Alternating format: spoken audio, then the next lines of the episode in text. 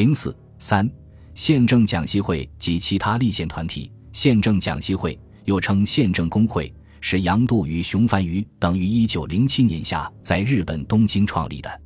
杨度，一八七五年至一九三一年，字西子，湖南湘潭人，是王凯运的门生。一九零二年起，曾数次赴日，先后就学于弘文速成师范及早稻田大学法政科。一度担任过中国留学生会馆总干事。一九零七年秋回国。杨早年也曾倾向革命，后崇拜日乡伊藤博文，并结识梁启超，遂转向改良主义。清政府宣布预备立宪后，杨度积极投入立宪运动。一九零六年冬创办《中国新报》，从事鼓吹，同时又与梁启超拟议合组立宪团体，后因发生矛盾。与熊凡于另立宪政讲习会。熊本是贵州苗族人，得湖南及用知县后，去日游历，热心于立宪运动。宪政讲习会成立，杨度为预留将来与梁合作的地步，未便出任会长，遂推熊为会长。宪政讲习会总章宣称，其宗旨在于预备宪政进行之方法，以期宪政之实行，态度相当平和。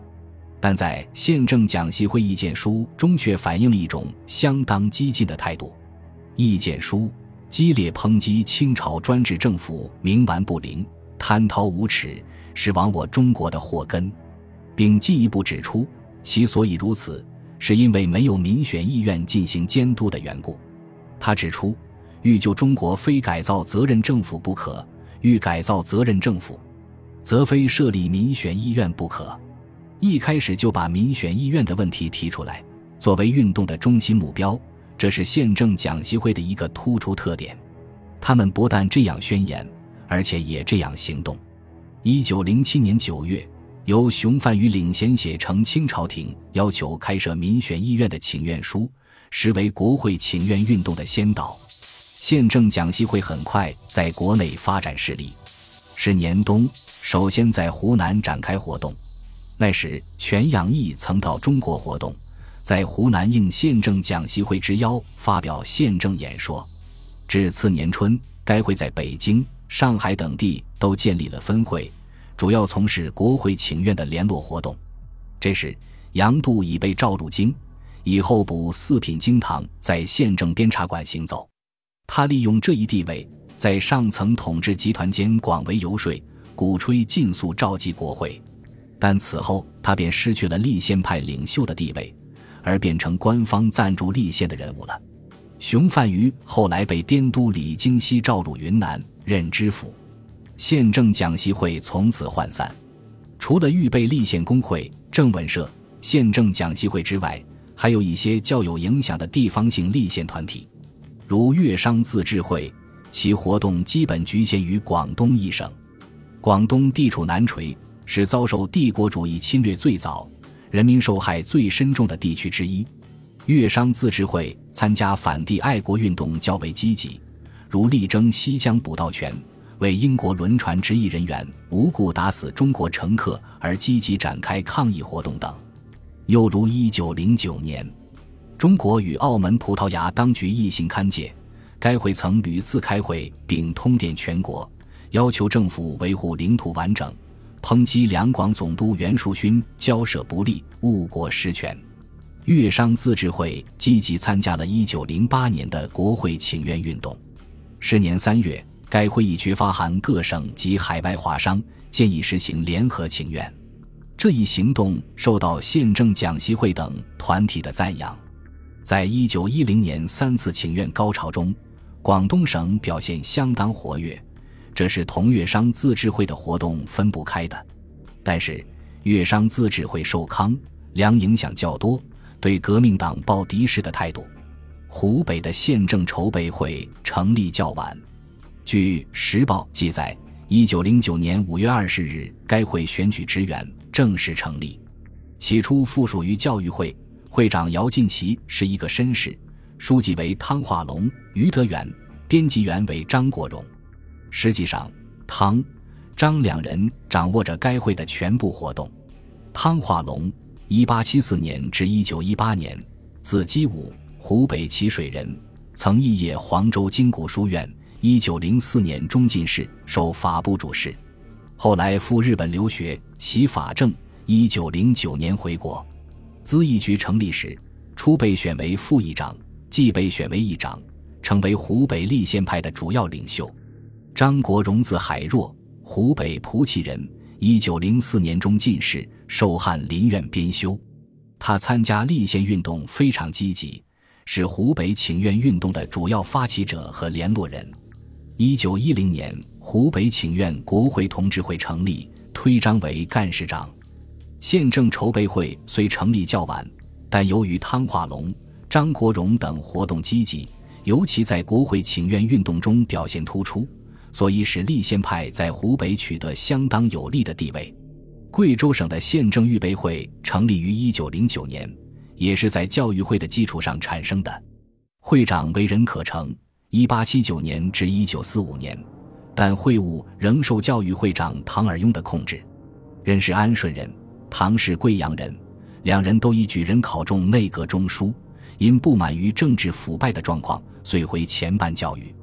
宪政预备会办有法政学堂，还出版《钱报》与《贵州日报》，鼓吹立宪。该会与比他早两年成立的自治学社存在着尖锐的矛盾。自治学社政治态度激进，其主要骨干多半是革命党，而宪政预备会则多为附身，与官场联系较多，对自治社采取敌视态度。在办教育方面，两派各树势力，也互有竞争。咨议局成立时，自治学社派占了优势。一九一零年的国会请愿运动，两派都曾参加，但在省内的政治舞台上。两派始终进行着激烈的争夺，他们的斗争一直延续到辛亥革命以后。在立宪运动中，还出现了许多规模较小，如一个城市、一府或一县的资产阶级和开明士绅所组织的立宪团体；有的是标榜研究宪政，但更多的是以促进地方自治为宗旨。这类小团体在京、津、沪等地及沿海各省特别多。其中，上海的宪政研究会成立最早，还在清政府宣布预备立宪之前就已开始活动。一九零六年十二月，创办了《宪政》杂志，宣布它的宗旨是考察政俗、研究得失，以四实行立宪后，代表国民赞助政府。这个团体的政治倾向颇为保守，参加者全是文化教育界人士，如袁希涛、沈恩福都是龙门师范学校教员。黄炎培是广明师范学堂教员，嫡出清室，《时报》总理。陈冷和雷奋当时都是《时报》主笔。史家修及史量才是女子蚕桑学堂教员等等。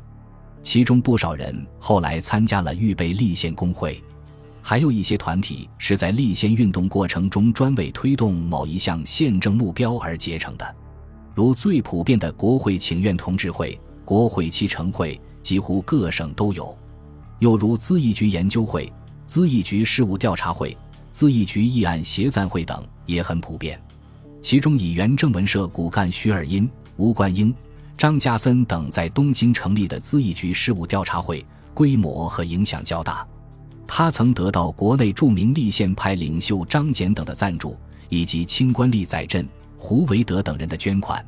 他于一九零九年九月开始出版《宪政新志》，发表有关宪政的研究和评论文章，会登各省咨议局重要文件，曾增刊一种第一次各省咨议局通览。一九一零年八月，在北京成立的咨议局联合会，集中了各省立宪派的领袖和骨干分子，为后来成立的第一个全国性的资产阶级改良派政党宪友会奠定了基础。此后，在国会请愿运动高潮中，在北京的八旗市民也陆续成立了八旗宪政会、八旗维持宪政会、八旗七成公民会等团体。据不完全统计，在清末立宪运动中，各地包括海外华侨、留学生建立的立宪团体将近八十个。通过这些团体，把各地的资产阶级和开明士绅松散地组织起来。而在席卷全国的国会请愿运动中，各省立宪派又逐渐实现了全国性的联合。这是戊戌以后中国资产阶级改革运动再度高涨的结果，是资产阶级力量获得重要发展的标志，是中国近代政治史上的一个重要现象。立宪派上层分子在政界拥有很大势力，还有很多人直接在经济界、文化教育界任职，所以具有极广泛的社会联系。立宪派领袖通过持续数年的立宪运动，获得了丰富的政治斗争经验。由于这些条件，使立宪派在清末政治舞台上构成为一支举足轻重的力量。他们反对革命，给革命党的活动造成了很大的困难，甚至使革命遭到失败。同时，他又在政治上给腐败的清政府以相当的打击，加速了清朝统治的瓦解。他的历史作用是双重的。